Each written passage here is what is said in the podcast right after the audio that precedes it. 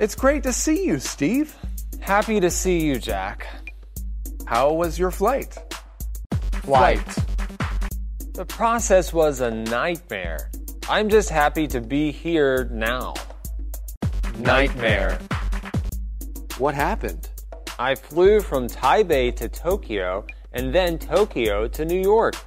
Due to bad weather in Taipei, the plane was grounded for an hour. I missed my connection in Tokyo because of the delay.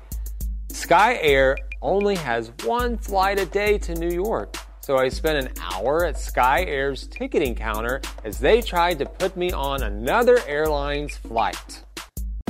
Grounded. Connection. Delay. Sorry to hear that. Finally, they put me on a Star Airlines flight for New York, but I had to wait for six hours in the airport. You must be jet lagged. Let's go to the coffee shop next door and get you a cup of coffee. Jet lag. Sounds good. I sure need it.